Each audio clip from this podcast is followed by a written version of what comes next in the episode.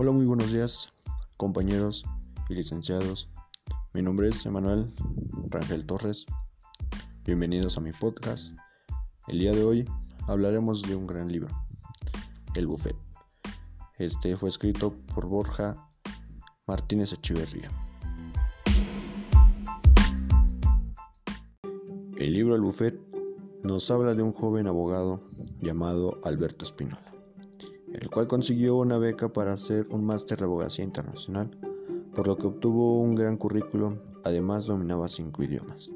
Rafael Ungit Hunter vio en él un gran futuro y habló con los socios de un buffet de prestigio internacional, Clean and Burbridge.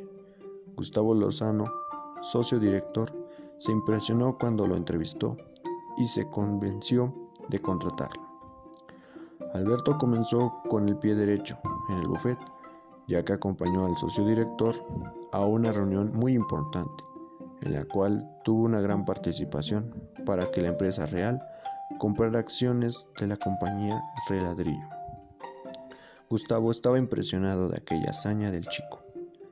Berta, una personaje muy importante en esta obra, es una gran periodista, muy astuta y tenaz, que trabajaba en el diario económico financiero.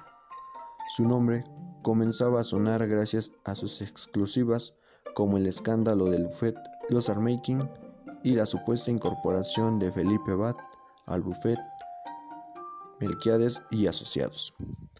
Las vidas de estos protagonistas se cruzan inesperadamente en dos eventos, en los cuales no les fue muy bien al conocerse, ya que Alberto creía que los periodistas contaban cosas sin tener en cuenta las consecuencias de esto. Pero eso no tuvo demasiada relevancia en la vida de los protagonistas, porque cuando Global Hearts decide adquirir Petroespaña, una petrolera española muy importante, mediante una operación muy hostil y con muchos problemas, vuelven a cruzar caminos, esta vez como aliados, porque Alberto se entera que Nicolás Verde y el consejero delegado de Global Hearts están involucrados en el complot contra la petrolera para que sus acciones bajen de precio. Esto era ilegal. Además, para que se lograra la operación, asesinaron a un ingeniero y a su familia. Alberto y Berta solo querían dar a conocer la realidad de la OPA y de las irregularidades por parte de Nicolás y Blasco, consejero delegado de Global Hears. Alberto y Berta lograron su cometido, aunque casi mueren en el intento. Pero el remordimiento de Nicolás logró que éste confesara sus delitos con un juez que era su amigo. Y junto con la policía llegaron y detuvieron a Blasco. Nicolás muere por recibir un balazo por parte de Olaf. Al final de esta experiencia, Alberto decide continuar con su trabajo y Berta publicó un artículo sobre lo sucedido. Desde mi punto de vista, la obra tiene un gran aporte en el derecho mercantil e internacional, ya que en el libro se habla cómo Muffet se compromete en el asesoramiento de una empresa y concretamente hace mención de una norma deontológica que aunque no esté escrita debe de estar presente, la cual es el conflicto de intereses.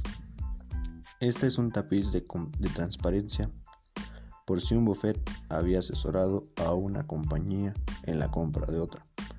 No podía asesorar a su competidor. Por lo que podemos decir que un abogado de cualquier rama no debe asesorar a su contraparte. La lectura del libro me ha dado una gran enseñanza, la cual es siempre seguir mis ideales y siempre tener en cuenta la deontología de la profesión. Además, que cuando ejerza la profesión, debo respetar la confidencialidad que tendrán cada uno de los asuntos. De igual manera, considero que el autor trata de dar una lección de los valores por los cuales nos debemos regir los que elegimos esta carrera, ya que no podemos dejarnos llevar por la ambición. Y recuerden, no dejemos que un Casimiro de la vida nos convierta en un capullo como Nicolás. Muchas gracias por escuchar el podcast. Les recomiendo mucho la lectura de esta obra, El Buffet. Nos vemos el siguiente episodio.